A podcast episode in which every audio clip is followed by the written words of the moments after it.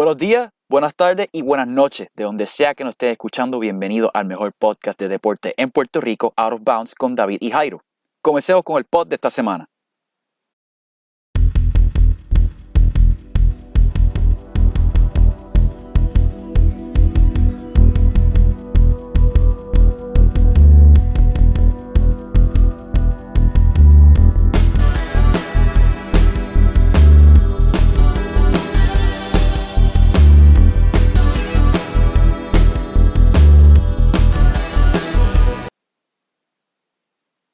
Ok, esta semana vamos a tener un invitado especial, el doctor, el doctor Andrés Gutiérrez, es un fanático de NBA como nosotros, así que vamos a darle una bienvenida al doctor. Andrés, ¿cómo te encuentras hoy? Saludos, saludos todos, saludos todos, todo bueno, todo muy bien, gracias a Dios, aquí bien contento ante la invitación de ustedes en, estar hoy en el mejor podcast eh, hablando sobre la NBA. Eso es correcto, Andrés. Y, bueno, nuevamente, gracias por, acompañarnos esta semana. Ha ocurrido muchas cosas en la NBA esta temporada muerta y, específicamente esta primera semana que comenzó la agencia libre, el, el, periodo de negociaciones legales, porque tuvimos una situación con un jugador que vamos a hablar más adelante y ¿sabes por qué? ¿Por qué no comenzamos con ese mismo tema? Recientemente los Milwaukee Bucks y los New Orleans Pelicans hicieron un cambio para enviar a Drew Holiday a, Milwaukee a cambio de Eric Bledsoe, George Hill y si no me equivoco cinco picks, tres picks sin proteger y, y dos pick swaps. Pick swaps para nuestros seguidores que no saben qué es eso, pick swaps son cuando un equipo, un equipo le cede el derecho al otro equipo a simplemente rotar picks. Si el pick del otro equipo es más alto, pues entonces yo quiero ese pick, yo cojo ese pick y yo te doy mi pick que es más bajito. David, opiniones. ¿Cuáles fueron tus reacciones instantáneas que tú crees, cómo tú crees que esto impacta a, los Bucks?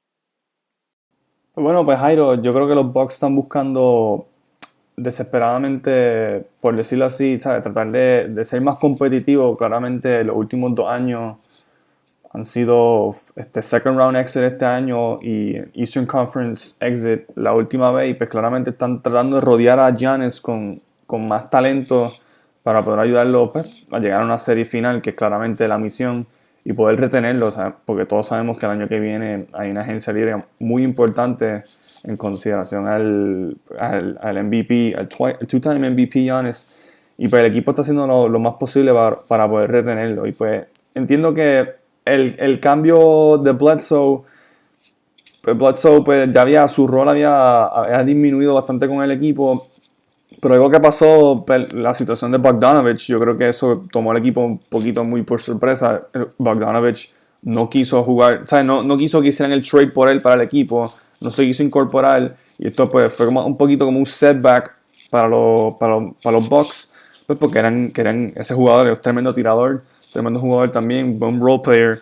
Y pues yo creo que se los puso un poquito se la puso un poquito difícil, pero ellos siguen tratando de, de, buscar los cambios necesarios para poder rodear a Yanes y poder hacer un equipo bastante competitivo y que deje de ser un equipo solamente de temporada regular, como tú, tú, tú me lo has dicho muchas veces, que los Bucks son buenísimos, pero en la temporada regular, pero llegan los playoffs y no dan resultados. Y pues yo creo que se trata un poquito más de esto, estos trades. Estoy de acuerdo contigo en esos puntos, David. Eh, Andrés, ¿tú quieres añadir algo? Pues mira, eh, realmente, como bien dice David, este, lo, Milwaukee está haciendo lo, increíble para tratar de mantener a Giannis en, su fila y ser un equipo contendor. Este, eh, entiendo que, el, eh, el, mayor upset de Bogdan, que no, que no vaya a pertenecer entonces a Milwaukee, hace que, la franquicia pues le tiemblen las piernas, ¿verdad? en cuanto a la decisión de Giannis de quedarse jugando para ellos. Así que sin duda alguna entiendo que Milwaukee debe estar haciendo otras mayores movidas para tratar de convencer a Giannis que se quede en su fila. Bogdan sin lugar a duda, yo creo que era la pieza, la pieza indicada junto a Drew Holiday que estuviera, que, que, se decidiera realmente en quedarse en Milwaukee. Así que ya veremos en los próximos días. Entiendo que, que Milwaukee va a estar un poco más agresivo en la busca para retener a, a, a en su fila. David, tú tienes que decir algo. Bueno, sí, quería añadir algo importante, era que a mí me gusta mucho el estilo de juego de, Drew Holiday. Eh, yo quizás lo, he visto mucho esto pues, porque mi amigo Frank, que es bien fanático de los New Orleans Pelicans, y pues, ¿sabes? Siempre me está enseñando highlights de, de este caballero.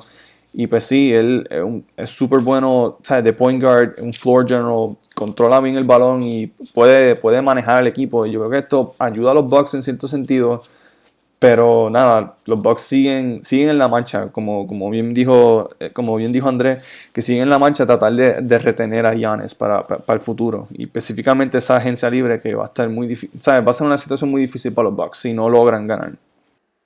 Eh, algo, algo bien importante de, de Drew Holiday, que es que realmente le brinda la veteranía que le brindaba antes a, los Pelicans.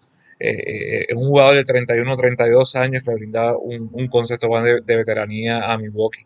Eh, es algo que realmente está perdiendo eh, los Pelicans, haciendo el cambio, ¿verdad? Que, está apostando a, un grupo de, más jóvenes en su fila.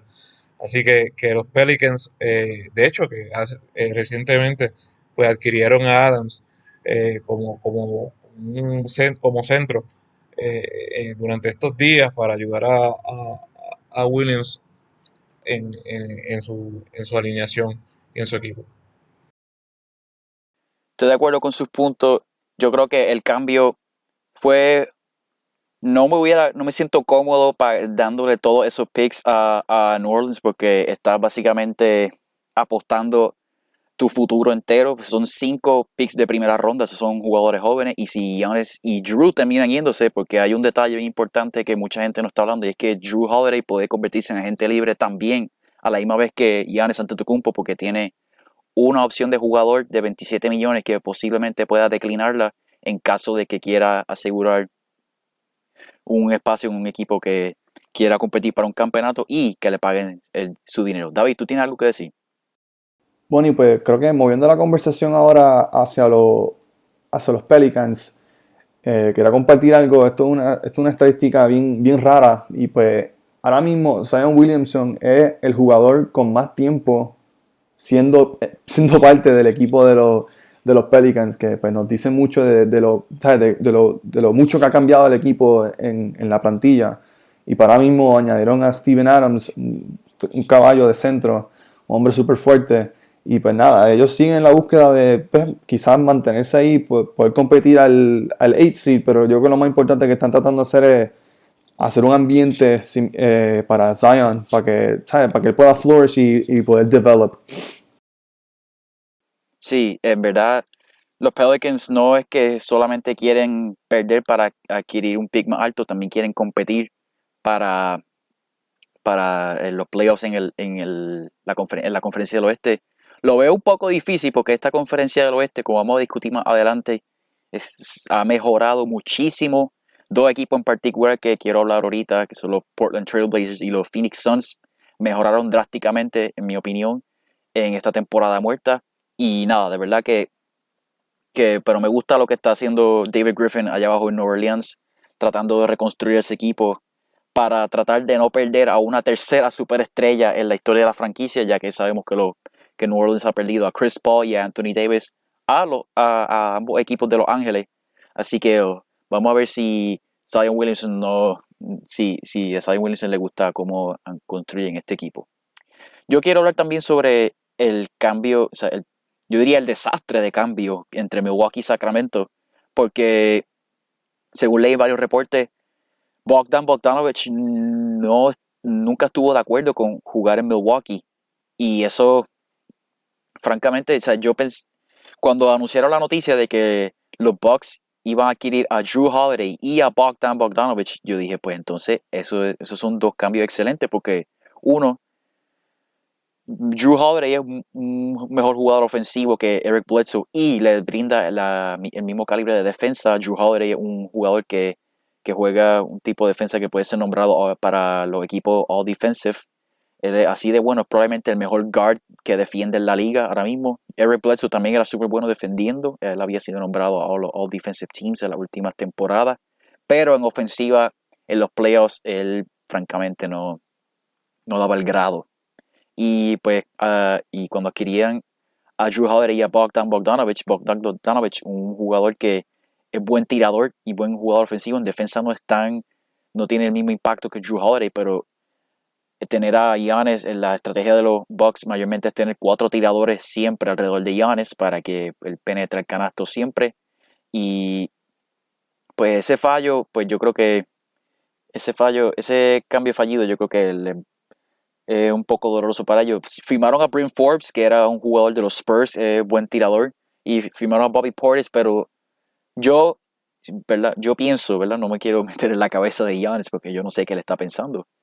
Pero yo no estaría tan seguro de, firmar la extensión de contrato que le van a ofrecer los Bucks esta temporada muerta. Le van a ofrecer la cantidad, el Supermax, que lo convertiría en el jugador mejor pagado en la historia de la NBA, si no me equivoco. Yo no sé si él a lo mejor no va a querer rechazar tanto, tanto dinero, pero estoy seguro que va que ahora mismo él debe estar dudando de lo que están haciendo allí. Ahora vamos a hablar pues de un suceso lamentable que ocurrió la semana pasada. Clay Thompson, eh, shooting guard de los Golden State Warriors, sufrió un desgarre del tendón de Aquiles. Y ya esta va a ser la segunda temporada corrida que Clay Thompson se va a perder completa, ya que la temporada pasada se perdió debido a un desgarre de ACL que sufrió en las finales del 2019, cuando fueron derrotados por los Toronto Raptors. Y pues ahora se les se desgarró el, el, el tendón de Aquiles. eso, eso, y eso una. Son dos lesiones grandes. Y usualmente jugadores de perímetro tienden a. tienden a hacérsele difícil volver a su. a caer en ritmo como eran antes. Y. David, ¿qué tú crees? ¿Cómo tú crees que esto impacta a Golden State? Yo pienso que lo impacta grandemente, ya que ellos estaban con las miras a un campeonato esta temporada, pero pues ya ahora se hace un poco difícil. ¿Qué tú crees, David? Bueno, Jairo, este, pues claramente es una noticia eh, bastante mala para, para el equipo Golden State y pues nosotros llevamos ya semanas aquí en el pod hablando de, pues del futuro que trae Golden State para, esta temporada. Nosotros los teníamos, ellos, un equipo bien competitivo y que pues, iba a traer la, la pelea a, a, los Lakers para, y a los Clippers también para, para competir para un campeonato o llegar a las finales. Y pues claramente esto es un major setback para este equipo y que, por decirlo así, que puntería que esto ocurre en la noche del draft. Claramente los Warriors tienen el second pick este, este año en el draft y Clay Thompson pues termina con ese, ese injury ese mismo día. So que yo creo que eso ayudó a influenciar un poquito en la decisión de los, de los Warriors pues, para mirar hacia el futuro. Eh, hay que ver qué, qué ocurre ahora si ellos deciden, pues vamos a, competir bastante, bastante bien esta temporada o simplemente descansar de nuevo y esperar al, año que viene, pero simplemente es un, es un lethal blow para, este equipo. Andrés, ¿tienes algo que añadir? Sin duda alguna, eh, ya con la salida de Clay Thompson, eh, la, la, posibilidad de, de los Golden State Warriors de, de, poder llegar a unos playoffs eh, queda nula. Eh, realmente yo entiendo que, vuelven a ser un, equipo para, para, jugar, para competir, pero no para llegar a unos playoffs. Eh, esto es un major setback para Golden State Warriors que contaba con Clay Thompson para poder llegar a eso, a eso que eran, ellos fueron en algún momento los Golden State Warriors.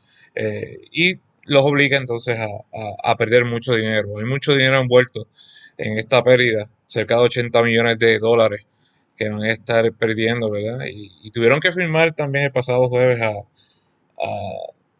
a, este muchacho de Oklahoma, a, Kelly Oubre. Kelly Oubre, exactamente. Que, que claramente pues llena, llena un, espacio eh, que nunca, nunca va a ser comparativo a, a, lo que es Clay Thompson. Sí, en verdad estoy de acuerdo con lo que dijiste. Kelly Oubre es un buen jugador, pero pues obviamente no trae el mismo impacto que traía Clay Thompson, particularmente en defensa. Clay Thompson es súper bueno defendiendo el perímetro. Y pues también un, jugador que, un tirador histórico, uno de los mejores tiradores que jamás hemos tenido en la NBA. Y yo creo que tiene un impacto gigantesco en Golden State. David, ¿tú tienes algo que decir? Bueno, sí, quería añadir también que hay otro factor que se añade a esto y es que el factor edad. Muchos de estos jugadores ya están picando los 33, 35 años de edad, como Draymond Green, quizás Steph Curry, que pues que la ventana de ellos pues, claramente se sigue achicando y pues ellos son jugadores súper competitivos. Los, Golden State Warriors que nosotros conocíamos hace 2, 3 años atrás son este, este equipo súper super bueno. Y pues claramente pues, le, ha robado a Clay Thompson dos años de su carrera. Es una lástima. Y Steph Curry también. So, va, a pasar un buen tiempo donde, donde volvamos, donde regresemos a ver ese equipo otra vez como lo, veíamos antes. Sí, y yo creo que yo creo que Golden State se ha enfrentado, particularmente el contrato de Draymond Green se ha enfrentado, tiene varias interrogantes entrando a esta temporada ya que cuando Clay Thompson vuelva, ya eso sería para la temporada del 2021-2022. No sabemos cómo él vuelva, no sabemos si va a estar. Mm, vamos, hay que ver porque recordemos que las lesiones de Aquiles son unas que requieren mucho, mucho tiempo para que los jugadores se recuperen. Muchos no vuelven a ser. históricamente es bien difícil que un jugador vuelva a ser el mismo. Kobe Bryant nunca volvió a ser el mismo eh, puedo decir, de Marcus Cousins, que un, ejemplo reciente, no volvió a ser jamás el mismo de lo que él era en Sacramento. Y de verdad que es bien lamentable porque Clay Thompson es un jugador que yo creo que un jugador que nadie, ningún fanático de NBA ni nadie alrededor de la NBA este, no le gusta verlo jugar porque francamente es un jugador que, que da gusto verlo jugar y pues le deseo simplemente una recuperación pronta a Clay Thompson. Ahora hablemos de otra situación. Oklahoma City, la última vez que, pude leer, de aquí al 2026 tienen 16 turnos de primera ronda. Eso es una cantidad absurda de, de, picks.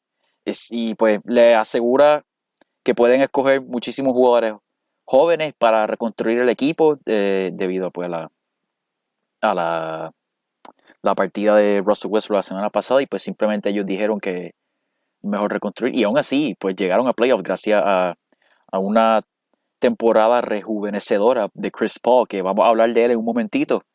Eh, ¿Qué ustedes piensan? ¿Cómo, ustedes creen que va a estar haciendo Sam Presti en Oklahoma City? ¿Cómo les gusta lo que está haciendo? ¿Creen que, que pueda también usar esos picks y en caso que una estrella se, se, esté disponible vía cambio y tenga todo eso, esos picks para enviar. ¿Qué ustedes creen? ¿Cómo ustedes, ustedes piensan que está haciendo Oklahoma City? Este, David, dino. Pues los Thunder siguen adquiriendo picks todos los días.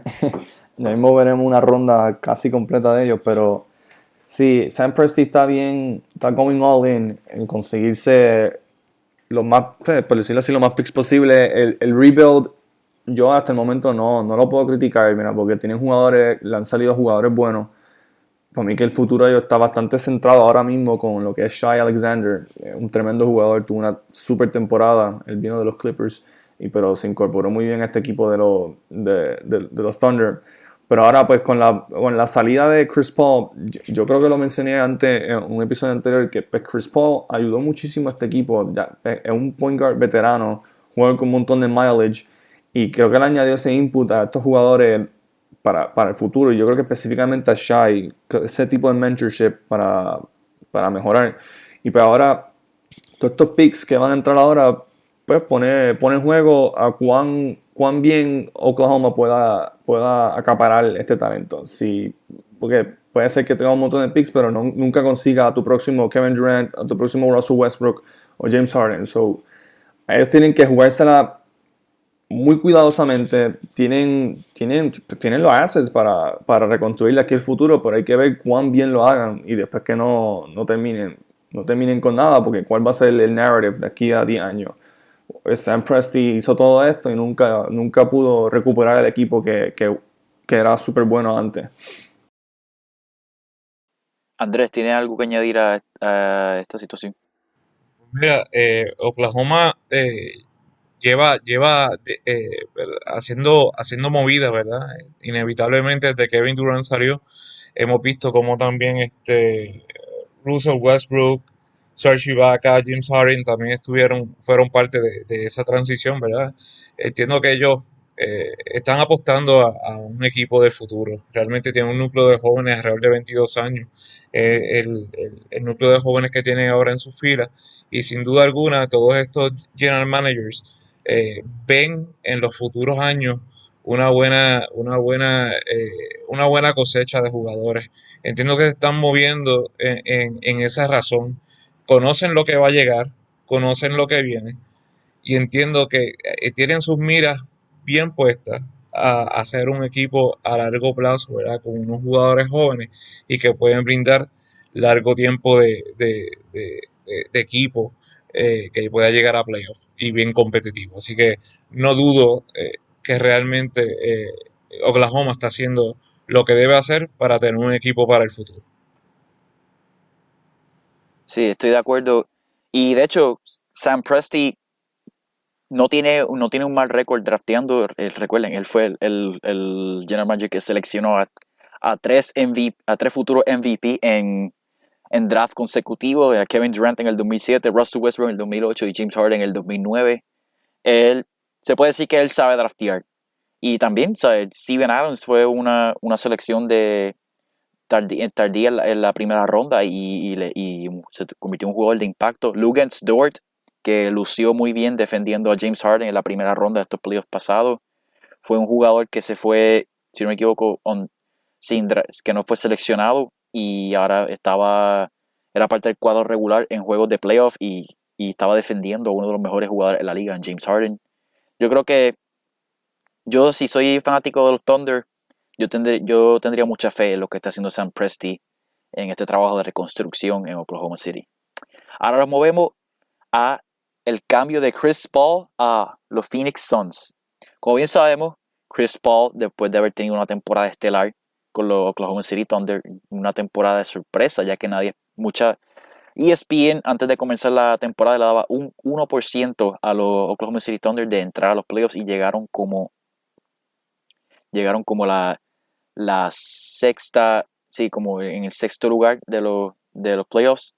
No, quinto mejor dicho, perdón. Y de verdad que sorprendieron. Chris Paul, todo el mundo pensaba que, él estaba, que ya no le quedaba más en el tanque. El contrato de él, pues aún no me siento cómodo pagándole 40 millones de dólares anuales a un, a un point guard que mide 6 pies y está a punto de cumplir 36 años, pero claramente demostró ser un jugador de impacto y los Suns, que el equipo que lo adquiere, no tuvieron que dar mucho, dieron a Kelly Oubre, otro jugador y, un y un par de picks. Y Phoenix está listo para ganar ahora porque como bien sabemos, se han salido múltiples reportes que Devin Booker ha estado un poco frustrado. La situación en Phoenix no han llegado a playoffs desde hace un tiempo atrás y Devin Booker todavía no ha llegado a playoffs. Y yo creo que Chris Paul y los otros otras movidas que han hecho, de verdad que los van a ayudar mucho. Firmaron a Jay Crowder, que, que jugó para los Miami Heat en las finales. Lo firmaron un contrato de 3 años y 30 millones. Así que yo creo que Phoenix de verdad ha hecho un muy buen trabajo para llegar a playoffs, para tratar de competir en los playoffs esta temporada que viene. David, ¿qué tú piensas sobre este cambio? Bueno, seguramente Chris Paul, como tú dijiste, mucha gente ha out considerando su edad, considerando lo que ocurrió en Houston, todos los frenzies, pero simplemente sorprendió a todos. Y hasta los analistas lo sorprendió a todo el mundo con el equipo liderando a los playoffs y, con, un buen récord. Ahora caen en Phoenix. Eh, yo creo que va a ser un poquito más de lo mismo. Tiene mentorship para Booker, John Aiden, son dos jugadores jóvenes. Los Suns están, en la mira para ese 8 seed en, el, oeste, que está bastante competitivo. Lo vimos este año, que estaba up for grabs entre Memphis, Portland y, los Suns. Pero yo creo que ellos van a ir all in porque, pues, considerando que los Thunder no entren este año, pues, porque están en rebuild mode, so que deja un slot más. Y yo, calculando aquí, pues yo creo que entra Portland y posiblemente entra entre los Suns con ese slot.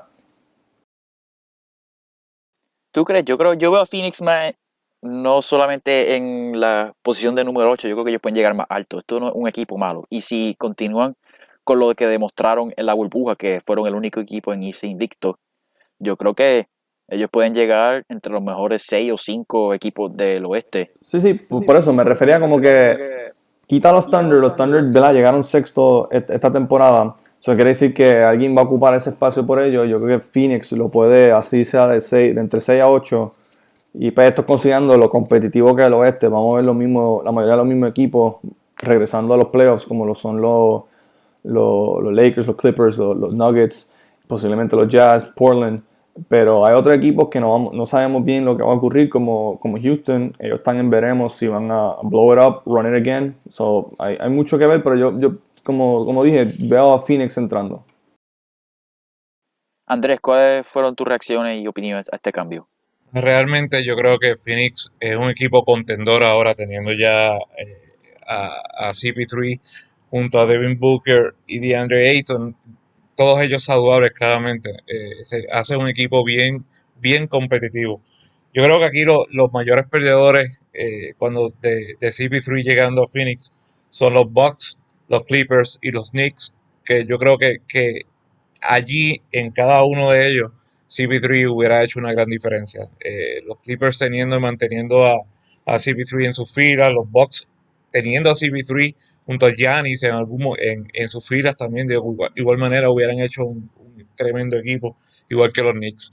Eh, así que sin duda alguna, CP3 va, va, a colaborar mucho, mucho con la franquicia de Phoenix. Los veo eh, en buena posición durante la temporada y dándole candela al equipo de la conferencia. Yo creo que el, sí. No, iba a decir que, que, sí, con lo que dijo Andrés, que es verdad. Yo creo que los perdedores mayores para esto están los Bucks y los Knicks, porque habíamos mencionado antes en el podcast que los Bucks sería un buen fit adquirir a, a, CP3, pero claramente no pudieron hacer los moves y pues CP3 terminó por lo que muchas personas no esperaban, que era Phoenix. Y, y claramente volviendo a los Knicks, otra vez los Knicks se están viendo como una franquicia que por más grande el mercado que sea, no pueden atraer talento estelar. Yo creo que, que, que sí estoy de acuerdo con eso. Maybe, sí, el gran perdedor de eso yo diría que fueron los Bucks, porque los Bucks yo creo que esa movida los pudo haber ayudado mucho, aunque creo que la movida de Drew Holiday les va a resultar muy bien, porque Drew Holiday es un tremendo jugador. Pero Chris Paul, de verdad que eh, un, un, jugador excelente y yo creo que el jugador de Phoenix que más se va a beneficiar de este cambio va a ser DeAndre Ayton, porque va, si comienzan a correr pick and roll con, con CP3 y DeAndre Ayton, yo creo que eso va a, ser, le, va a ser letal, ya que le quita mucha presión a Devin Booker en el lado ofensivo. Y DeAndre Ayton es un, un centro, sí recordamos, por, sí sabemos que Luka Doncic va a ser el mejor jugador del draft del 2018, eso está claro. Pero DeAndre Ayton fue el primer pick por una razón, es un jugador muy bueno y, y demostró mucha mejoría esta, esta segunda temporada. Se perdió un par de juegos debido a que lo suspendieron por, por dar positivo a sustancias de performance enhancing drugs, pero de verdad que demostró mucha mejoría y de verdad que creo que, que Phoenix va a dar un buen brinco esta temporada, esta próxima temporada. Ahora hablemos de Houston.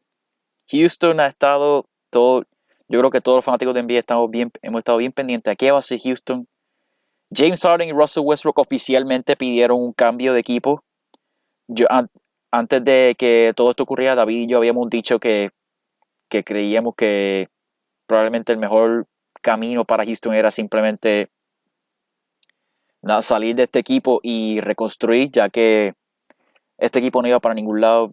James Harden y Russell Westbrook eh, demostraron nuevamente que, ¿sabes? que, pues aún así, aún todavía no han podido liderar un equipo a un, campeonato y el equipo es sumamente viejo, de verdad, y, y cuando tu centro es PJ Tucker, sí, ellos trataron del experimento y, trataron de, de simplemente ganar tirando triple y teniendo jugadores que medían menos de, de, de 6-10 en el en el piso todo el tiempo, pero claramente no funcionó. Los Lakers los lo destrozaron.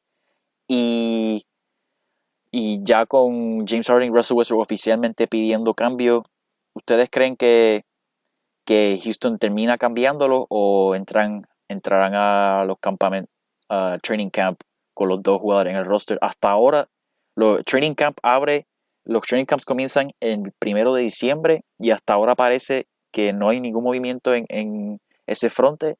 Así que James Harden y Russell Westbrook van, va a ser, ese training camp va a ser un poquito incómodo cuando estén esos dos jugadores allí sabiendo que no quieren estar allí. David, ¿qué tú crees de esto?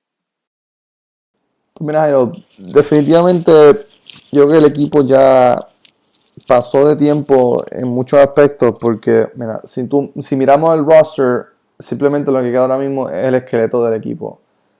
Y básicamente el esqueleto del equipo es, James Harden, porque su Westbrook no llevaba, no lleva todo el tiempo que lleva Harden en ese equipo. Han perdido piezas como Clint Capella de centro. A cierto punto tuvieron a Howard, tuvieron a, Tyson Chandler, pero eso fue hace años atrás. Han perdido piezas como, como CP3, que sin lugar a duda fue lo más cercano que estuvieron a, a, unas finales. Tuvieron un juego de las finales, pero no pudieron, pues debido al injury de CP3, perdieron esa pieza después debido pues, a, los frontes entre los jugadores. Y, y, otra pieza esencial que perdieron fue el coach, que fue quien básicamente los llevó a donde estaban y el estilo de juego. Y pues el equipo, cada vez, cada temporada que pasa, se, se le hace más difícil competir con, con los mejores equipos de la liga. Claramente ellos no, como tú dijiste, no le dan la talla a los Lakers. Son un, un número de factores. El experimento con lo de la falta de centro no le, funcionó. Y sí, se está, se está poniendo tarde para ellos hacer cambio. Claramente Westbrook y Harden ya no quieren ser parte del equipo, quieren, quieren irse. Pero algo interesante es que han salido los rumores, creo que eh, eh, todos aquí lo hemos visto, que, pues, que quieren link up a, James Harden allá en Brooklyn con, con, su former teammate Kevin Durant y Kyrie Irving y otro rumor, y este, este, me da un montón de risa porque es la batalla de, malos contratos que entre eh, Russell Westbrook y, John Wall. Un cambio que sería interesante, maybe si, si lo hacen. Pero pues simplemente se está yendo bien difícil para Houston seguir compitiendo, considerando que lo, lo, que les queda es el esqueleto del equipo y ya. A mí me da mucha risa el, el cambio propuesto de los Wizards con los Rockets, que ha salido en múltiples reportes, que básicamente el cambio consiste en John Wall por Russell, Westbrook. Y yo digo que son básicamente los dos peores contratos del NBA, pues te lo están cambiando. Porque John Wall no ha jugado hace dos años, un jugador que ha tenido lesiones de ACL y de, y de Aquiles, si no me equivoco también. Un jugador que su estilo de juego depende casi completamente en su habilidad atlética. Era un, antes de las lesiones, John Wall era probablemente el jugador más rápido en la liga, era un point guard súper explosivo y ya tiene, ¿cuánto? 31 años y no ha jugado en dos años y hacer ese cambio por Russell Westbrook. Y Russell Westbrook ahora mismo yo diría que es el mejor jugador, pero no creo que ese cambio le convenga a Houston. Andrés, tú ibas a decir algo.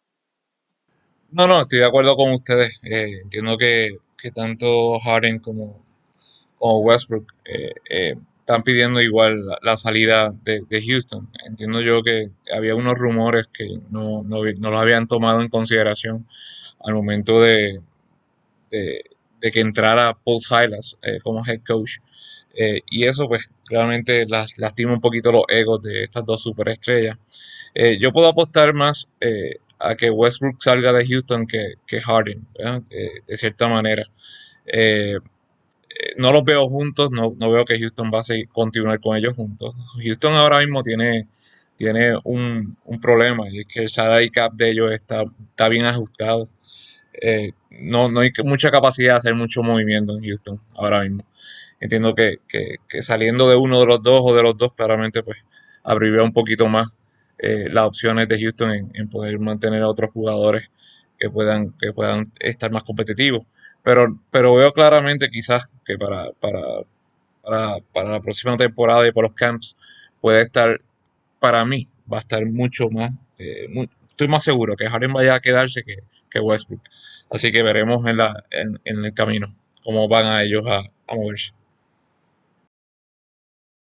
Yo estoy de acuerdo con eso yo creo que el problema con Westbrook es que no hay, no tiene mucho valor, ya que su estilo de juego, edad, historial de lesiones y contrato lo hacen un, casi lo hacen, en vez de ya casi de ser un activo, lo hace un pasivo, tenerlo en tu equipo. Y de verdad que son muy pocas las situaciones, probablemente Charlotte, pero ya Charlotte firmó a Gordon Hayward, que, by the way, ese contrato de Gordon Hayward si quiero lo discutimos ahora, yo creo que el, el peor contrato dado esta temporada muerta.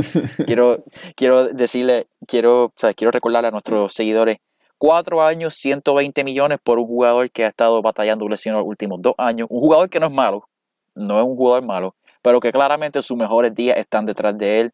No es el mismo jugador que, que, que, vino de Utah a Boston.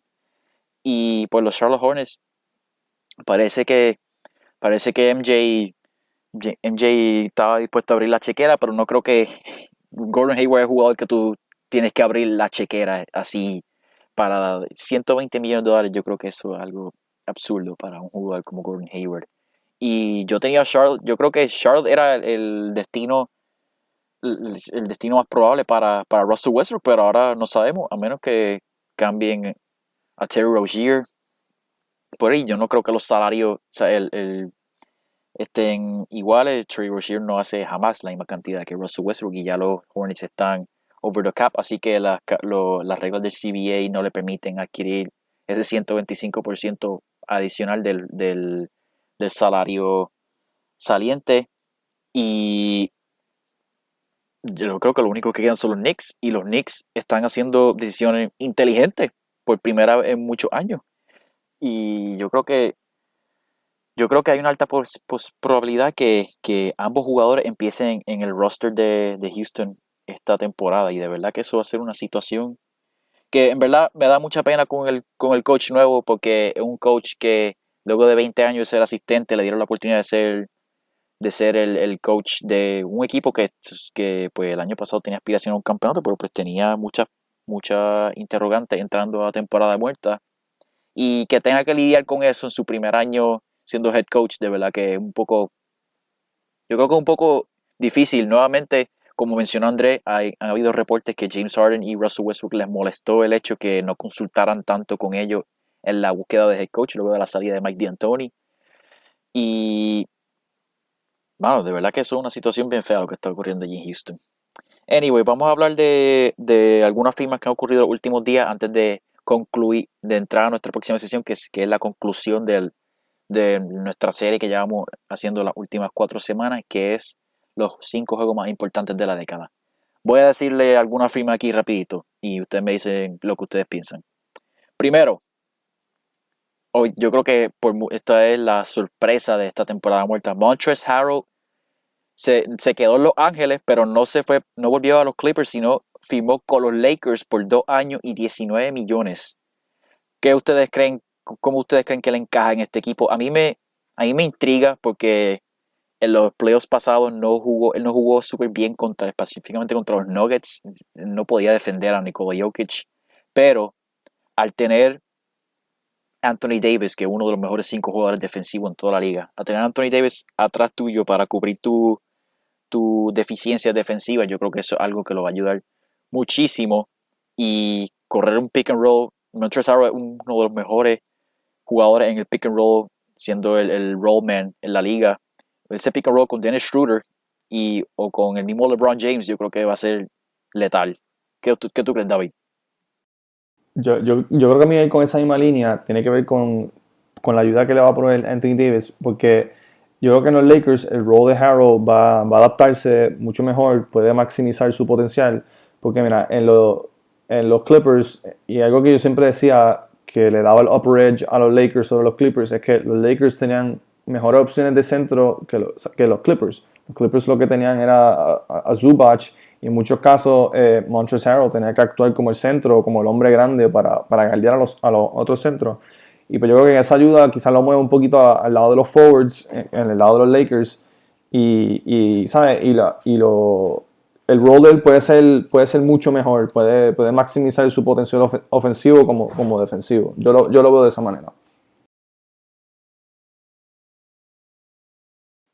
Andrés, ¿tienes algo que añadir? Eh, realmente estoy de acuerdo con ustedes dos. Digo, la, la, la, la opción de, de, de contratarlo realmente eh, va a ayudar mucho más a Anthony Davis eh, en, en su, en su rol. Y, y eso realmente pues le, le da un, un, un mayor a él personalmente, que eh, realmente él está más pendiente, yo creo que, que a una sortija y estar en un, un equipo competitivo ha hecho la mejor selección de llegar a los Lakers. David, ¿tú tienes algo que decir?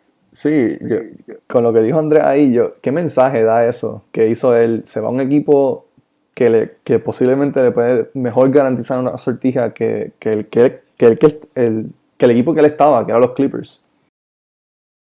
Sí, eso de verdad que a mí me tomó por sorpresa, de verdad. El hecho, porque yo pensaba que él a lo mejor se podía ir, pero el hecho de que él se fue, él, cruzó el pasillo de Staples Center de los Clippers a los Lakers, eso de verdad que, wow. De verdad que a mí me, me dejó sorprendido y, y, y los Lakers han tenido una temporada muerta súper buena. Ahora, recién, ah, poco antes de sentarnos a hablar aquí, firmaron a Marc Gasol, un jugador, un jugador que, que que puede salir de la banca y darle buenos minutos. Ya él está en una edad un poco más avanzada, tiene 36 años, pero aún así. Y hay un dato curioso, curioso. Los Lakers draftearon a Marc Gasol y, le, y cuando, cuando adquirieron a Marc Gasol, ellos, a Pau Gasol, perdón, en el cambio con Memphis, ellos le enviaron los derechos de Marc Gasol a Memphis. Así que Marc Gasol vuelve al equipo que originalmente lo drafteó. Eso es un, detalle que me estuvo bien curioso y que lo recordé tan pronto vi que, que firmó con, con los Lakers. Ahora, al otro equipo de Los Ángeles. Los Clippers firmaron a, a Marcus Morris a una extensión de contrato de 3 años, 64 millones. Esa pues a mí no me gusta tanto, ¿verdad? Marcus Morris es un buen jugador, pero es que más su estilo de juego a mí no me gusta tanto porque lo que llamamos por ahí un mordido. No le gusta pasar mu- mucho y en defensa es caliente y frío. Hay veces defiende, hay veces que no. Pero sí es bueno tirando y no es un mal jugador, de verdad. Pero yo creo que su mejor firma hasta ahora ha sido Serge Ibaka. Eh, wow, yo creo que eso es una firma súper buena para ellos, ya que tienen a un jugador que, que, que defiende el aro y tuvo una temporada excelente con Toronto el año pasado. Eh, y de verdad que, ¿qué ustedes piensan de esa firma de Ibaka con los Clippers? David, Bueno, brother. Ah, mía. Bueno, pues lo, Ibaka sí, jugó el- le añade la defensa de, los de los Clippers.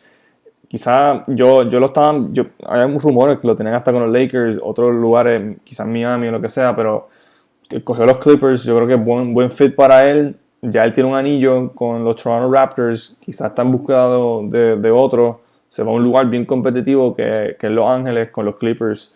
Y vamos a ver, con los Clippers, esto añade a la defensa, con ellos básicamente Kawhi, un buen jugador defensivo, le añade Ibaka, un buen rim protector. Esto simplemente le añade. Perdieron a Montrezl Harrell, pero añadieron una pieza que le añade el equipo. Andrés, ¿tú tienes algo que añadir? Viendo que fue una buena firma para los Clippers, igual como, como bien ustedes dijeron, perdiendo a Montrezl Harrell y a, y a Green, que son dos, pues, dos jugadores que perdieron a los Clippers. Yo creo que la firma de Serge Ibaka es muy adecuada para los Angeles Clippers. Ahora moviéndolo a otra firma, los Hawks eran el equipo que tenía más eh, espacio en su, en su libro de salario, pues añadieron a Danilo Gallinari, a Chris Dunn, que era un jugador que yo quería en Miami, ya que es un jugador muy bueno defensivamente y ¿sabes? nuestra de, la defensa, digo nuestra porque pues, soy fanático de los Heat, pero la defensa de los Heat en el backcourt no era la mejor, especialmente en el punto de ataque y Chris Dunn le ayudaba mucho en esa área, pero firmaron a Avery Bradley, yo creo que es una buena firma, llamó Harkless. Anyway, volviendo a Atlanta, ellos firmaron a Danilo Gallinari, Rajon Rondo, Bogdan Bogdanovic, quien hablamos el, al principio, pero Bogdan Bogdanovic es un agente libre restringido, así que los Kings tienen 48 horas para machar esa oferta que le hicieron los, los Hawks. Y también añ, añ, añadieron a, mencioné a, Daniel Gallinari, Rajon Rondo, Bogdan Bogdanovic y Chris Dunn, sí. Esos son todos. Eh, ustedes, ¿Ustedes creen que Atlanta es un equipo de playoffs con todas estas adiciones que hicieron? David. Bueno, Jairo, yo creo que con, todo esto, creo que estamos viendo un equipo con, grandes probabilidades de, de, ser un playoff team. Si vemos Atlanta de la temporada pasada, era un equipo, por decirlo así, un equipo malo. Defensivamente era malísimo. Y yo creo que con, añadieron, añadieron muchas cosas. Añadieron jugadores veteranos, añadieron jugadores de defensa y, ahora con Bogdanovich añaden jugadores de tiro. Y yo siempre lo he dicho, it's a shooter's league y con él y Trey Young, eh, yo creo que excellent fit. Y pues sí, creo que estamos viendo un equipo, un playoff team, porque ¿sabes? el East no es, no, es, no, no es la mejor conferencia, por decirlo así, pero estamos viendo un equipo con, con, con, bastantes complementos y yo creo que le pueden coger el espacio quizá los Magic o, hasta más. Puede ser un equipo de entre el, 7, de entre el 6 al, 8. Estoy, estoy, tirando un hot take así, pero los veo porque tienen... Roger Rondo viene de, de, ganar el campeonato con los Lakers. Lo que dije, le añade eh, expertise, veterano, Gallinari, Jairo, tú y yo lo queríamos en Miami, pero ahora se incorpora este equipo, so yo creo que están, están committed para hacer un playoff run. Sí, en verdad, yo los tengo a ellos, ahora después de esta movida, yo los tengo a ellos en lo, yo lo, más alto que los veo llegando es la quinta posición en la conferencia del este. Pero después de, esto, de esta movida me, me puse a pensar cuál es el futuro de John Collins en este equipo. John Collins va a ser un agente libre restringido la temporada que viene y quiere un contrato máximo y aparentemente los Hawks no le quieren ofrecer ese contrato. John Collins es un buen jugador, pero no, no un jugador de contrato máximo. Y ahora los Hawks van a tener a, a Gallinari, a DeAndre Horner y a John Collins, así que eso puede crear un poco de, de un logjam en ese front court. Y hay que ver cómo se divide los minutos. Los Hawks probablemente tengan la mejor ofensiva en la liga, pero no pueden defender a nadie. Probablemente no nos puedan defender a nosotros. Pero ya, probablemente anoten 120 puntos, pero permitan 100, 117, 118. Así que de, y de verdad que en las noches que ese equipo no esté anotando en, de manera astronómica, pues probablemente pierdan. De Andrés, que tú tienes algo que añadir. Yo, entiendo que Atlanta eh, es, el fruto de, la espera, realmente es el fruto, van bien como estamos viendo a Oklahoma ahora, buscando sus frutos en un futuro. Eh, Atlanta ha hecho lo mismo desde el año 2019. Eh, cuando, cuando comenzó a, año 2018, cuando, cuando eh, hicieron trade de Luka Doncic, que, que lo, lo, lo, hicieron trade eh, desde ese momento en 2018 Atlanta ha empezado a, a, esperar su turno, ¿verdad? De, de poder eh, concretar un grupo de jóvenes ya ahora ya más veteranos que puedan este, competir en esta liga. Así que yo creo, veo muy bien a Atlanta. Eh, con esta firma muchos jugadores. Así que vamos a esperar mucho de ellos durante esta temporada. Ok. Lo último que vamos a discutir de, esta temporada muerta son las firmas de los Miami Heat. Este, esto, como sabemos, pues nosotros somos fanáticos de Miami, así que tenemos que discutir a los Miami Heat. Los Miami Heat, primero, Extendieron el contrato de Goran Dragic a dos años, pero ese segundo año una opción de equipo, así que pues yo le diría es lo que le llamamos un one plus one. Myers Leonard volvió también en un one plus one, ese segundo, ese segundo año una opción de equipo. Todos sabemos por qué ellos están haciendo eso, ellos están tratando de mantener ese espacio para, para un contrato máximo, que sería el contrato que ellos firmarían a Giannis Antetokounmpo de él querer ir a Miami en la temporada muerta que viene. También firmaron a, Maurice Harkless y a Avery Bradley a contratos de un año cada uno. Y de verdad, yo creo que Miami, ah, esos son, esos son adiciones sólidas, en verdad. Las de Mo Harkless y, y Avery Bradley. Avery Bradley es, uno es un buen defensor de perímetro, es algo que, que Miami necesitaba, ya que Goran Dragic, Tyler Hero, Duncan Robinson y Kendrick no, no, no son los más hábiles defendiendo el perímetro. Mo Harkless nos añade más profundidad en el front court, ya que perdieron a Jay Crowder y a Derek Jones Jr. Y de verdad que me gustan esas firmas. David, ¿qué tú crees? Bueno, pues por decirlo así, perdimos a Crowder, pero añadimos a Avery Bradley. Esa sí me tomó de sorpresa porque no, no había vinculaciones. Por lo menos yo no había leído nada que lo vinculaba con el equipo, pero me gusta la firma de él, Avery Bradley, producto de, de ese talento que se, se, desarrolló en Boston originalmente, ha corrido por la liga, tuvo los Lakers, tuvo un buen impacto en los Lakers, lamentablemente no optó por jugar en la burbuja, pero sí, él, buen, súper buen jugador, de hecho, no sé si se acuerdan, en, en creo que fue, no, no fue Navidad, fue un juego entre los Clippers y los Lakers básicamente el triunfo para los Lakers se le debía casi, por lo menos, un fair share al impacto de David Bradley. So, vemos un jugador que es bastante, bastante bueno, bastante agresivo y me, gusta para, para, defender lo que había dicho el backcourt. Sabemos que Duncan Robinson y, Tyler Hero no son los mejores jugadores defensivos y, y si a una rotación añadimos a Bradley, este, súper buen, super buen fit. Eh, y yo que va con eso porque añadieron a Bradley y sin lugar a duda Crowder se fue. Básicamente Bradley le cogió el, el, spot a él. Pero nada, este, algo que también quiero añadir es el draft pick que cogió Miami. Y básicamente va por la misma línea. Es, defense. El equipo está priding un montón, está priding itself un montón en defense. Y Precious, como, tiene un nombre bien, bien peculiar. Eh, no digo que va a ser el próximo Bam, pero tiene el potencial para ser un jugador como Bam, en el, sentido de ser un rim protector y, ser muy hábil debajo del, del, low post. Andrés, ¿tienes algo que añadir antes de movernos a la conclusión de nuestra serie de los cinco juegos más importantes de la década? Por la, la firma de Avery Bradley, yo entiendo que, que, donde más, donde, donde se va a ver su ganancia de contrato va a ser en la defensa sin duda alguna, Everybody un, un jugador bien defensivo. Eh, y, Miami está apostando a, su firma, ¿verdad? La firma que, ellos quieren es la firma de Giannis. Eh, entiendo que, están apostando todo a eso, a eso que ocurre. Así que eh, veremos a ver qué pasa en el camino. Ok. Pues ahora que hablamos de la temporada muerta, vamos a hablar, vamos a concluir nuestra serie de los cinco juegos más importantes de la década. Y el número uno, yo creo que no debe ser sorpresa a, nadie, a nadie.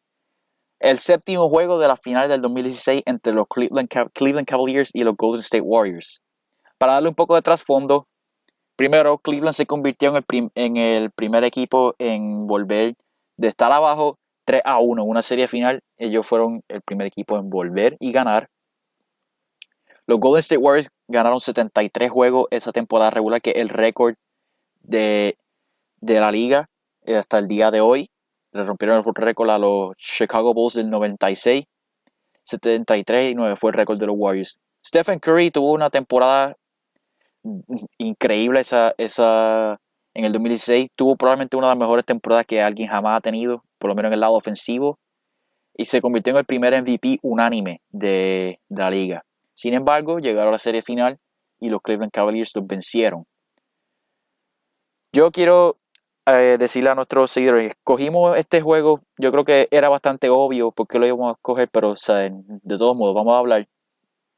Yo creo que esta serie y este juego, el ganador de este juego, obviamente ganó los Cavaliers, pero el, la persona que más le sacó a este juego y esta serie fue sin duda alguna LeBron James. LeBron James con esta serie y en, este juego dio el salto a, a, a, esa conversación de entre los cinco por lo menos en mi opinión, eh, se convirtió en los tres mejores jugadores de todos los tiempos. esto fue, esto fue un, wow, que, no sé qué más se puede decir de, de, LeBron en esta serie, en este juego. Así que vamos a, David, ¿qué, qué, fue, qué es lo más que tú recuerdas el impacto de LeBron? Cuán, ¿Cuánto tú crees que verdaderamente subió esa, de su legado en esta serie este, y en este juego específico? Sin lugar a dudas, eh, ¿sabes? nosotros hemos estado ocurriendo los cinco mejores, lo que nosotros definimos como los cinco mejores juegos de esta década y sin lugar a dudas este es mi favorito de todos, yo creo que es el más memorable. LeBron James tuvo un juego, por decirlo así, one game for the ages, ¿sabes? Se, se notaba en la, en la cara de él y específicamente una vez se acabó el partido, como que todo el esfuerzo que él había puesto para, para lograr ese anillo, lo mucho que, les, lo mucho que le, significaba a él personalmente. Y mira, este, cuando ocurrió eso, las primeras reacciones entre las personas era que le dio un boost, un boost enorme a su legado y ya lo que la gente decía que le, le puso las rodillas a temblar a, a, Michael Jordan por un cierto punto y fue por, por, por el, el, achievement que había logrado. Ningún equipo había venido desde atrás 3-1 y, y ganar el campeonato. Y LeBron haber hecho esto por encima de eso contra el mejor, quizás el mejor equipo que, que ha jugado en la liga fue, fue, un, fue, fue, algo simbólico, fue algo impresionante y simplemente yo, para mí el mejor juego de su carrera de él y el, más, y el, y el juego, el, el, favorito mío, eh, viéndolo jugar a él. Yo creo que esta sí es la, la mejor hazaña de la carrera de LeBron, de verdad. Y una carrera que está repleta de, haza, de hazaña, increíble y de verdad que... Andrés, ¿qué tú, qué tú opinas de esto? eh, LeBron James, eh, yo creo que ese fue el juego que, que hizo la diferencia, ¿verdad? Eh, eh hizo, ese juego hizo 27 puntos, 11 rebotes y 11 asistencias. O sea, hizo un triple double en ese juego, eh, demostrando su supremacía. así lo estableció en la NBA.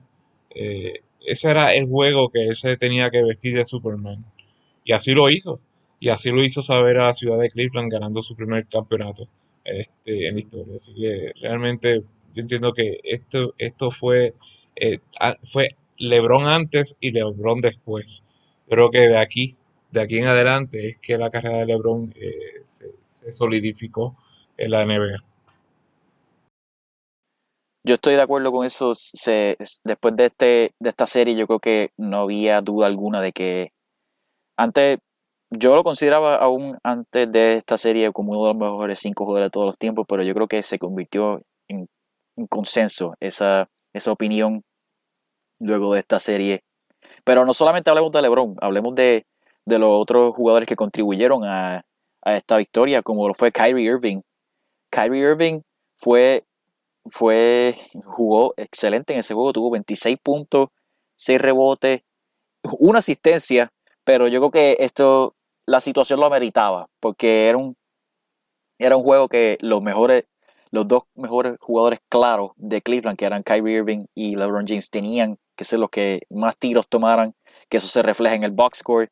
Tomaron 24 y 23 tiros respectivamente y el, segundo, el jugador que tomó la segunda mayor cantidad de tiros fue J.R. Smith, que J.R. Smith, J.R. Smith perdón, tuvo una secuencia bien importante en ese tercer cuarto porque si recuerdan los Warriors se fueron entraron la, cerraron la primera mitad arriba por 7, 42 a 49 y habían anotado 10 triples y Cleveland había anotado solamente uno. Y entra J.R. Smith que anotó dos triples en todo el juego, pero fueron dos triples tan clave en, esa, en ese tercer quarter porque los Warriors seguían tirando y anotando esos triples y especialmente Draymond Green que le estaba dando ese le estaba dando esa esa contribución inesperada a los Warriors en tirando el triple. Y de verdad, las contribuciones de Jared Smith y Kyrie Irving no pueden pasar desapercibidas en este, en este partido, de verdad. Tristan Thompson jugó, jugó bien. Tristan Thompson era, ¿verdad? Eh, la temporada pasada no lo demostró tanto, pero era un, un jugó excelente, reboteando y defendiendo en el perímetro. Algo que a mí me sorprendió mucho de este juego es cuán ¿sabes? Stephen Curry jugó muy por debajo de sus estándares usuales. Steph, les voy a leer el stat line de Stephen Curry, está amazing. Esto es el box score, cortesía de Basketball Reference. 17 puntos, 4 de 14 del triple y 6 de 19 del campo, con 5 rebotes y 2 asistencias. ¿Qué ustedes creen? Obviamente, los Warriors esperaban mucho más del, del primer MVP unánime en la historia de la liga. David, ¿qué tú crees? ¿Cuán, cuán, cuánto esto afecta al legado de Curry? Yo creo que lo afecta bastante. Curry sigue siendo uno de los mejores point guard que jamás hemos tenido, pero sí este juego en particular una mancha muy grande en su legado. Sí, yo digo que el juego le, es una mancha grave también para él, pero yo creo que las manchas más grandes para, para él vienen siendo la falta de, de, MVPs de final. Steph Curry ganó el año anterior, después el año posterior a este, y, el otro también, tiene tres campeonatos, y en ninguno de ellos es Finals MVP. De hecho, Andrew Iguodala le ganó el trofeo él en una. Y yo creo que eso le daña mucho, porque pues, en, los, últimos dos, claramente Kevin Durant era el, era el hombre, pero pues, el primero que no lo haya ganado él, eso le quita a él. Sigue siendo un campeón, pero lo que es esa primera jornada que no, no gana MVP de las finales y esta, que perdió la serie y choked, le, le, daña un poco, lo mancha, de, de veras que lo mancha él. No, y no solamente que no tenga Finals MVPs, que jugó de esta manera en el juego más, para ese momento, yo creo que sigue siendo el juego más importante de su carrera y jugó de esa manera. Draymond Green eh, fue el, el único que, que, salió a jugar porque ni Clay Thompson, también es tan buen jugador que es, Clay Thompson tiró 2 de 10 del triple, 6 de 17 del campo y terminó con 14 puntos. Claramente para los Warriors esa, esa noche el mejor jugador fue Draymond Green, que de hecho Draymond Green jugó casi el juego completo, jugó 47 minutos, se sentó por un minuto solamente. Y wow, yo creo que este, digan, ¿qué es lo más que ustedes recuerdan de ese juego? Obviamente, si hablamos del, maybe la respuesta completa es, para todo el, el, tapón de LeBron y el tiro de Kyrie. Pero ¿qué es lo que ustedes recuerdan? ¿Qué ustedes recuerdan haber sentido en ese juego? ¿Qué ustedes recuerdan la historia que estaba en juego en ese juego, en ese partido? Bueno, yo, yo, me acuerdo, yo me acuerdo muy bien de, de, ese día, pero algo que yo te voy a decir, y un jugador que, que cogió mucha fama después de esto, y creo que se le puede atribuir un poquito de, al éxito de los Cavs, que los mantuvo en el tercer quarter, ya me imagino que sabes quién es que va a mencionar, pero es J.R. Smith. Los, los Lakers, los, los Lakers, los, los Cavs se encontraban ahí palo a palo con, los, con los Warriors, pero ¿sabes? los Warriors todos sabemos cómo que juegan ese tercer quarter, esos triple va, triple viene. Y eso era, o sea, esa oleada grande de ellos, tirando muchos triples. Pero alguien que los mantuvo vivos en ese tercer quarter fue J.R. Smith junto a Kyrie Irving. Y se le puede dar, se le puede atribuir un poquito al éxito a ese juego a, a ese, a ese caballero. Andrés, ¿tú tienes algo que añadir? Alguna, eh, mi ma mejor recuerdo fue el tiro de Kyrie Irving faltando 53 segundos. Eh, entiendo que es un, un, es un tiro de hombre eh, en una final, una final empatada 3 a 3. O sea, eh, entiendo que, que, la madurez que tú tienes que tener como jugador y, y, la mentalidad para lograr un tiro como ese significa mucho y es un step up a, a todo jugador en ese momento. Sin duda alguna, alguna una, de las, una de las jugadas más clutch que, que hemos tenido esta década. Y de verdad que, wow. David, ¿tú tienes algo que decir? Sí, este, va con lo del el triple de, Kyrie, claramente un tiro que requiere mucho, mucho carácter para pa tirarlo. Y este post lo había visto hace tiempo, pero va con eso y va con la ironía de, de cómo perdieron los Warriors. Un equipo que, que, vive por el triple terminó muriendo por, el, por un triple. Y pues yo creo que eso fue bastante letal para ellos. Kyrie, sin duda alguna, uno, uno de los tiros más importantes en la historia de la NBA. Está ahí al lado con el de, quizás con el de Ray Allen, pero, pero sí, va, va por esa línea.